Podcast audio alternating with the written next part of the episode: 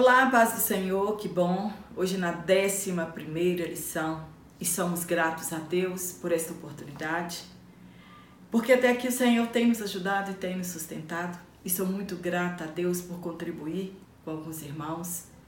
Que Deus, na pessoa de Jesus Cristo, possa continuar te abençoando te dando graça também neste ministério do ensino e juntos nós estamos aprendendo bastante a respeito da palavra de Deus. Para você que está aqui pela primeira vez, eu sou Jane Martins de Souza, sou professora, também sou superintendente de escola bíblica dominical e para mim é um prazer muito grande ter você aqui pela primeira vez. Se é a sua primeira vez, comente aqui na minha aula, que é a sua primeira vez aqui no meu canal. E também aos irmãos que estão aqui todas as semanas. Eu quero agradecer o carinho de sempre, de todos os comentários. É, que Deus possa continuar te abençoando e não sei como retribuir tanto carinho. Confesso que eu não mereço tanto carinho como os irmãos têm dispensado a minha pessoa. E hoje, na lição de número 11, nós vamos falar sobre o presbítero, o bispo, o ancião. Está em Tito, capítulo 1, versículo 5 ao 7, e também 1 Pedro, capítulo 5, versículo 1 a 4. Por que, que nós estamos falando bispo, presbítero ou ancião? Porque são termos intercambiáveis. Você pode usar qualquer um destes nomes que nós estaremos nos referindo, referindo à mesma função ocupada na igreja.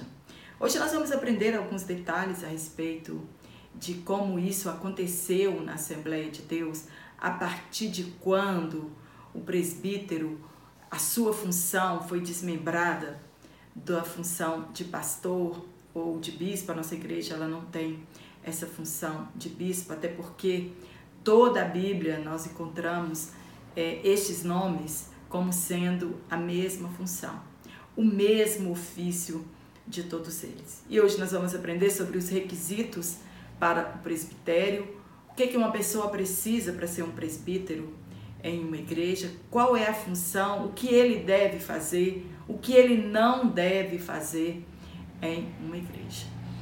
Então fica comigo até o final desta aula e juntos nós vamos aprender bastante a respeito da palavra de Deus. Então nós já aprendemos que esses termos eles são intercambiáveis. É, o que quer dizer isso? Eles podem ser trocados um pelo outro. Se você chamar uma pessoa de presbítero, de bispo ou ancião, baseado na palavra de Deus, não tem nenhum problema, porque nós estamos falando da mesma pessoa. E nós vamos encontrar tanto isso no Antigo Testamento, não como presbítero, mas como ancião, quanto no Novo Testamento. Nós estamos falando destes termos na era da igreja até o ano de 1937, pois com o passar do tempo houve progressão do termo episcopos para episcopado. Ao longo dos séculos, alguns teólogos foram fazendo separação destes termos. Aqui nós não teremos tempo para falar sobre esses teólogos, né?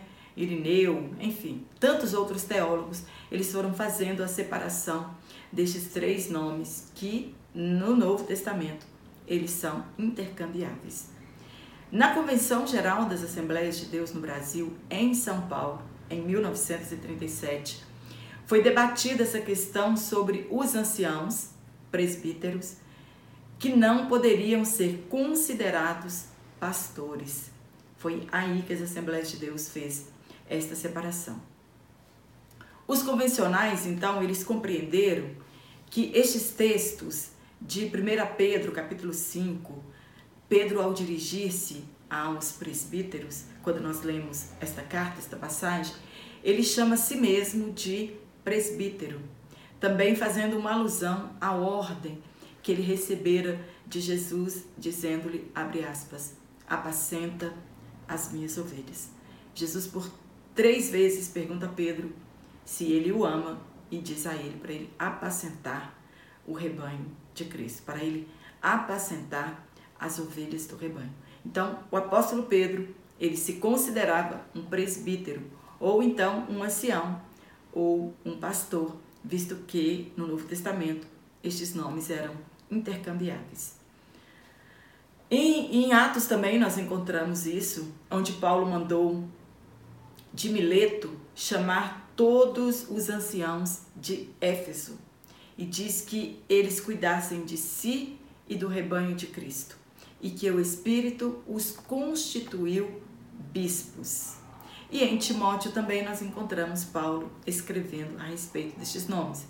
Paulo escreve que os presbíteros que governam bem, no caso aqui pastores, que em alguns casos parece haver diferença entre ancião e anciãos com a chamada do ministério. E assim estabeleceram então a hierarquia eclesiástica, também baseados nestas mesmas passagens onde ora Paulo chama de ancião, ora Paulo chama de bispo e ora Pedro chama os de presbítero. E essa divisão hierárquica né, eclesiástica, até hoje é ela que rege as Assembleias de Deus. Então, o presbítero, ele passou a ser visto como o penúltimo cargo a ser exercido pelo obreiro na sucessão das ordenações antes de ser consagrado a evangelista ou pastor. Então, o último cargo para que esta pessoa seja consagrada a pastor ou evangelista é ele sendo um presbítero. Paulo, quando ele deixou Tito em Creta, foi para que ele colocasse em ordem as coisas que ainda restam, as coisas que ainda restavam naquele tempo. O que, é que nós aprendemos aqui? Que a igreja ela é um corpo e que ela precisa de pessoas vocacionadas para a obra do ministério, para consertar, para endireitar algo que tenha sido quebrado. Às vezes, o pastor ele é chamado de médico espiritual, que conserta alguns membros deste corpo, entre aspas, quebrados ou desalinhados. Com o crescimento da igreja, foi necessário, a fim de garantir o discipulado, que pessoas fossem ensinadas, separar crentes idôneos e maduros na fé para cuidarem deste precioso rebanho. Assim, os apóstolos de Cristo passaram a estabelecer presbíteros para zelar pela administração e também a vida espiritual da igreja local. Paulo, quando ele escreve, ele diz: olha, estabeleça presbíteros em cada cidade. Paulo estava dizendo o quê? O evangelho está crescendo, a igreja está crescendo, então precisa de pessoas nas igrejas locais para conduzir esse rebanho, para ensinar, para apacentar este rebanho. Este era o papel dos presbíteros naquele tempo. Eles tinham a função pastoral. E até hoje também eles têm esta mesma função pastoral, mesmo que tenham um pastor titular na igreja local. Desde o Antigo Testamento já era estabelecido entre o povo de Deus anciãos, homens idôneos que auxiliavam aos reis, os sacerdotes e ao povo nas questões mais difíceis. Então, este termo ancião não é um termo novo para o Novo Testamento. Desde o Antigo Testamento já existia esse grupo de anciãos que aconselhavam as classes sociais daquele tempo. No primeiro tópico, nós vamos falar sobre a escolha dos presbíteros. Ponto 1. Um, significado da função. Como já aprendemos, não é cargo, e sim uma função desempenhada pelos vocacionados por Deus para cuidar do rebanho de Deus. Esta é a função do presbítero. Esse é o significado de presbítero. Presbítero significa pessoa mais velha, um ancião, como substantivo, nomeia pessoas e no emprego dos judeus e cristãos.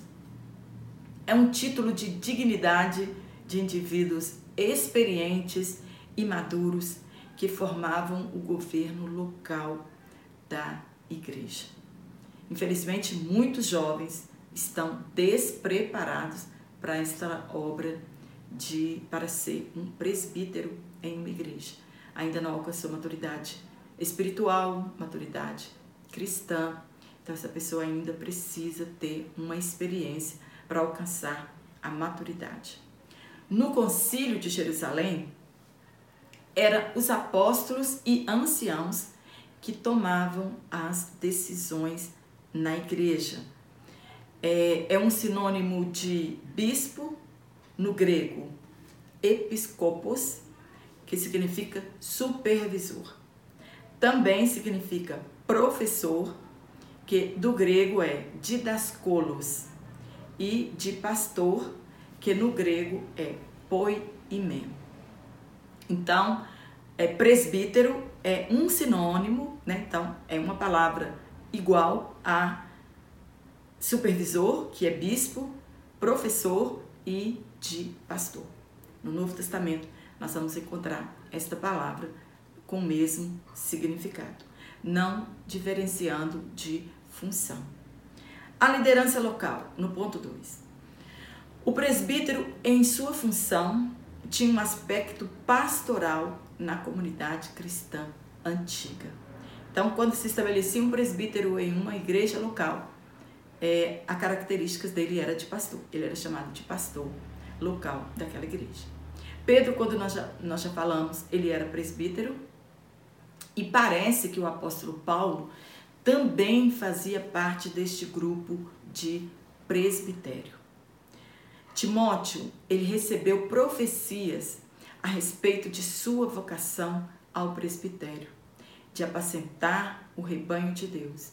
E isso foi confirmado com a imposição de mãos. Quando Paulo escreve para ele, fala: olha, não despreze o dom que há em ti, porque foi entregue por intermédio de profecia, ninguém sabe quando, e confirmado pela imposição de mãos.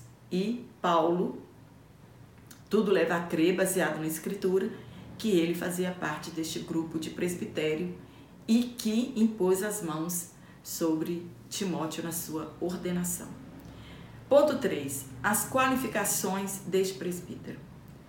Hoje, talvez pela escassez de obreiros, muitas das vezes essas qualificações bíblicas, elas são deixadas de lado. Elas são talvez que desprezadas. As referências aos presbíteros eram colocadas no plural, pois a liderança ela era formada por um grupo de irmãos experientes. Então não era só um presbítero, eram vários presbíteros que faziam parte deste presbitério de anciãos que ajudavam os apóstolos a governar a igreja. Por isso, Paulo escreveu ao jovem Timóteo que ninguém desprezasse o dom que havia nele, pois era incomum um jovem fazer parte da liderança da igreja. Era considerado imaturo para a função. A mocidade dele, de Timóteo, não podia ser impedimento para que ele fosse um exemplo aos crentes na palavra.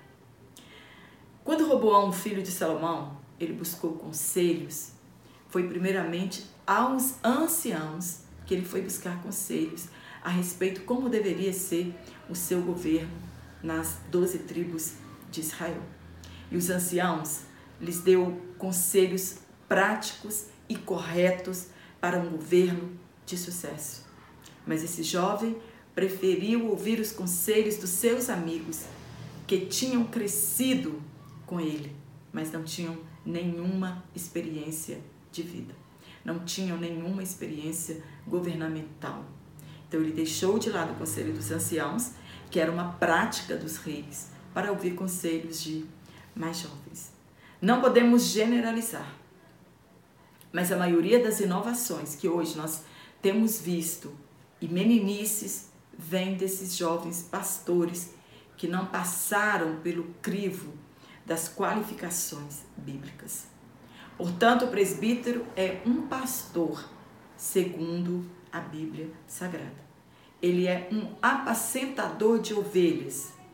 Nós encontramos essas qualificações em Timóteo e também encontramos essas qualificações em Tito, descrita para presbíteros, bispos, denotando o aspecto sinonímico, que são sinônimos dos dois termos. Então, pastores, presbíteros, bispos e anciãos são palavras sinônimas de acordo com o Novo Testamento. A lista de Paulo, ela sugere que o comportamento dos falsos mestres estava levando o evangelho à perda de credibilidade. Isso soa familiar para nós? Será? As listas de qualificações, elas eram comuns no mundo antigo em meio aos gregos, aos romanos e aos próprios judeus. E o padrão de líderes irrepreensíveis era amplamente difundido no mundo antigo. Era um desafio a ser vencido pela igreja. Estes homens precisavam ter as mesmas qualificações que o mundo antigo exigia das pessoas que estavam no governo das igrejas. Eles tinham de sobrepujar os padrões de moralidade do mundo, não deixando que os escândalos maculassem a reputação da igreja. E hoje, infelizmente, muitas pessoas não estão preocupadas com a reputação da igreja, em manchar o evangelho de Jesus Cristo. Aqui, neste texto, Paulo não está descrevendo as funções ou as atribui atribuições destes bispos ou seus requisitos espirituais. Ele estava dizendo que era como deveria ser o comportamento destes presbíteros, bispos, pastores e anciãos e também dos diáconos. Jesus diz para nós, quando nós chegamos ali quando Jesus está falando com a sua audiência, ele diz que a nossa justiça ela deve, ela deve exceder a dos escribas e dos fariseus. Estas qualificações não devem ser apenas observância da lei, mas também do fruto do nosso relacionamento com Deus. E exceder a justiça dos escribas e fariseus não era fácil. Então, essas qualificações para um obreiro ser escolhida, elas não são fáceis, né? É um estilo de vida que a pessoa tem e que a maioria das pessoas na sociedade, elas também têm estas qualificações. No tópico 2, nós vamos falar sobre a importância do presbitério.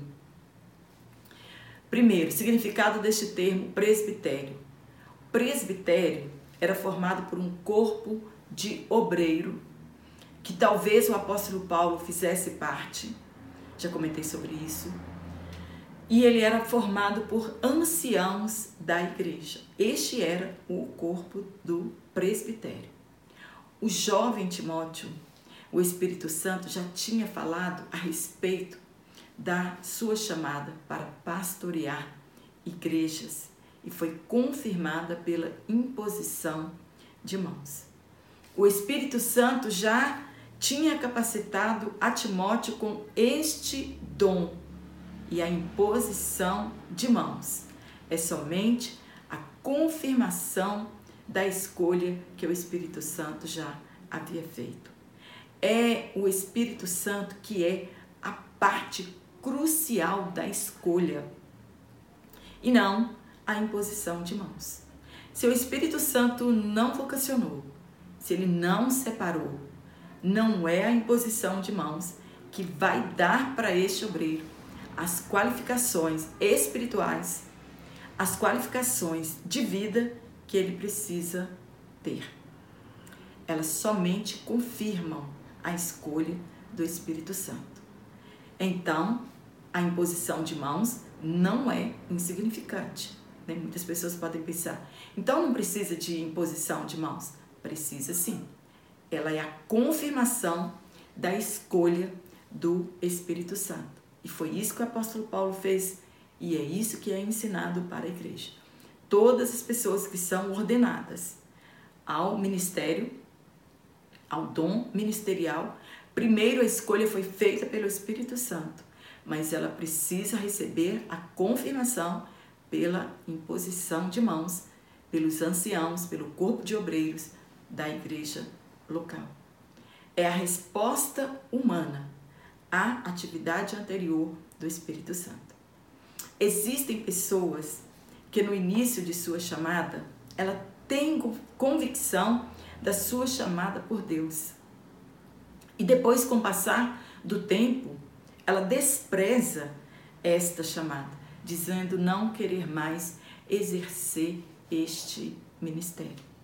Então fica a pergunta: o que, que aconteceu com a vocação daquela pessoa, com a chamada dela para a obra do ministério? Desprezo, esta é a única resposta que nós podemos dar. Este presbitério ajudavam os apóstolos a resolverem os problemas difíceis. No concílio de Jerusalém, eles foram convocados a legislar acerca de assuntos difíceis em relação a questões étnicas e eclesiásticas. E em seguida, eles elegeram alguns homens de fé comprovada e foram enviados a Antioquia para orientar os irmãos sobre a resolução dos problemas que perturbavam os novos convertidos. A circuncisão era uma delas. E nisso o apóstolo Paulo também. Ele foi enviado, Silas também foi enviado para confirmar estas coisas. No ponto 3, a valorização do presbitério. Esse ministério ele não pode ser desprezado na igreja local. Nós já estamos falando aqui a partir do ano de 1937 o que foi estabelecido pela Convenção Geral, onde foi separado o cargo, né, a função de pastor da função de presbítero. É necessário a valorização é, deste ministério, deste dom. O nosso comentarista aqui da nossa lição, ele diz que o rebanho do Senhor, ele será muito mais bem atendido se o presbitério das nossas igrejas for preparado para uma atuação mais efetiva no governo da igreja e no ministério do ensino. Infelizmente, em muitas igrejas, este, esses homens né, do presbitério, eles ficam jogados de lado, não são aproveitados, né, não ajudam a governar a igreja, é, eles não são atuantes no ministério do ensino, de apacentar o rebanho de Deus. Então, eles precisam ser mais atuantes. Paulo escreveu que eles sejam estimados por dignos de duplicada honra. O que quer dizer? O que, que Paulo quis dizer com este duplicada honra? Compensação financeira? honorários, né, pela função que eles desempenham, pode ser que eles devam receber sim remuneração e respeito pela função que ocupam em dirigir igrejas e ensinar. Então, segundo o apóstolo Paulo, estes homens merecem sim uma recompensa, né, uma remuneração em dinheiro pelo ministério né, pela obra que eles desempenham. Nós temos que lembrar que quando o apóstolo Paulo estava dizendo que eles mereciam duplicada honra, estes nomes eram intercambiáveis. O pastor, o presbítero, o ancião e o bispo eram a mesma coisa. Então, todo obreiro, ele é digno do seu salário. Eles são dignos de serem sustentados pela igreja por ministrarem a palavra. No terceiro e no último tópico, nós vamos falar sobre os deveres dos presbíteros. Quais são os deveres? O que, que eles devem fazer? Primeiro, apacentar a igreja. A palavra pastor significa aquele que apacenta. Então, esta é a função dos presbíteros: alimentar o rebanho de Cristo com um alimento saudável, livre do fermento das heresias e fábulas fantasiosas. É o cuidado e não força e não por violência. Né? Eles fazem isso é por amor. Muitos acreditam que a igreja é dele e é ele que manda na igreja e que manda também na vida dos membros. Deve-se lembrar que o corpo é de Cristo. Este corpo invisível, ele pertence a Cristo. Que Deus, ele dá pastores para as igrejas e não igrejas para pastores. E que eles são doutores espirituais, que consertam, que tratam, que medicam os membros deste corpo. Mas não é por força e por violência, né? Não é bater o cajado para espancar uma ovelha para ficar no caminho certo. É com dedicação, é com aplicação da palavra de Deus. O dever do presbítero é ensinar. E o Espírito Santo faz a obra na vida de cada um, na vida de cada membro. Eles devem ser exemplo na oração, na leitura da palavra de Deus e no amor à palavra de Deus. Eles devem ser exemplos no serviço humilde e numa vida de retidão. O corpo de Cristo deve ser nutrido. E são estes homens que nutrem a igreja com a palavra de Deus. Não pode haver apenas interesse financeiro. Uma pessoa não pode exercer este dom ministerial apenas por torpe ganância, ganhar dinheiro em detrimento ao ensino da palavra de Deus. Infelizmente, muitos querem ficar ricos com o Evangelho, ficarem ricos às custas dos membros da igreja, enganando a igreja que ele foi colocado para nutrir, para cuidar, para ensinar. O amor ao dinheiro. Vejam que não é o dinheiro, mas é o amor ao dinheiro.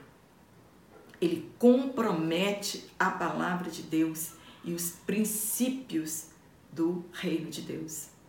Os presbíteros, eles formam o conselho da igreja local né? o pastor titular, ele tem que se aconselhar com este corpo de obreiros, né? porque eles formam o conselho da igreja, eles têm o mesmo papel que os anciãos no passado. Eles ajudam o pastor titular na formação espiritual, social, familiar e moral do povo de Deus. O pastor titular sozinho, ele não consegue administrar uma igreja. No ponto 2, liderar a igreja local. Este é a função dele. Como alguém que não tem nenhuma experiência em liderança pode fazer parte do presbitério? Primeiro, ele lidera sua casa. Ser líder, nós devemos deixar bem claro aqui que hoje muitos pastores, eles não são líderes, eles são chefes de igrejas. E ser líder é aquela pessoa que ensina com o seu exemplo. Ser líder é aquele que vai na frente, não é aquele que manda aí. Quem manda aí é chefe. O líder, ele vai na frente. O líder, ele faz primeiro. O líder, ele faz junto. Isso que é ser líder. Muitos confundem liderar o seu lar com machismo, subserviência da esposa e dos filhos, autoritarismo ou mesmo violência. Governar a casa, governar o povo de Deus é conduzir, é apacentar, é liderar, é guiar, é nortear, é orientar, é servir e não ser servido. Este foi o exemplo que Jesus Cristo deixou e é para Jesus que nós temos que olhar. É preciso ser experiente, idôneo, ter maturidade cristã e seriedade nesta vocação. No ponto 3, é ele que unge os enfermos. Então ele vai ungir os enfermos. Tiago escreveu que se alguém está doente entre nós, o que, que nós devemos fazer?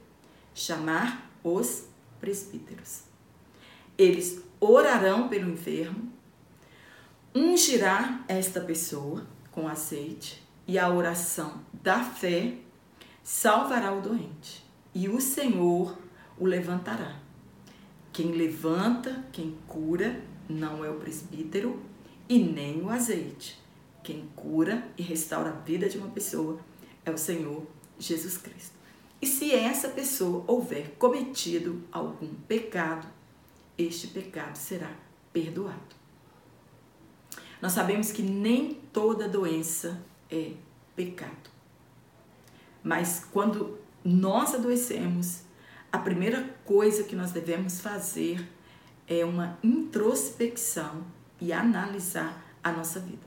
Se aquela doença é um acontecimento no geral, porque todos nós podemos adoecer, ou se aquela doença foi gerada por causa do nosso pecado. Mas nem toda doença é pecado na vida de um servo de Cristo. Mas existem enfermidades que elas vêm sobre o crente que é consequência do seu pecado. Agora, imagina este presbítero, se ele não tiver um bom relacionamento com a igreja, com os membros. E se esse homem não for um homem de oração? E se ele não tiver fé suficiente pra, para orar para o enfermo? Ele vai ali fazer aquela oração rotineira, sem entusiasmo, sem acreditar naquilo que ele está fazendo. E se ele não for um homem de fé, uma fé que salva, uma fé que liberta, uma fé como operação de maravilhas e de milagres, uma fé de poder. E se esse homem não tiver essa fé, ele pode orar pelos enfermos? É claro que não. Como os membros confiarão em chamá-lo para isso? Porque estão doentes. Se essa pessoa não tem um bom relacionamento com os membros na igreja, se ele não é uma pessoa humilde, que está disposta a fazer a obra de Deus. Como nós chamaríamos este homem se ele mesmo não crê no milagre, na cura divina?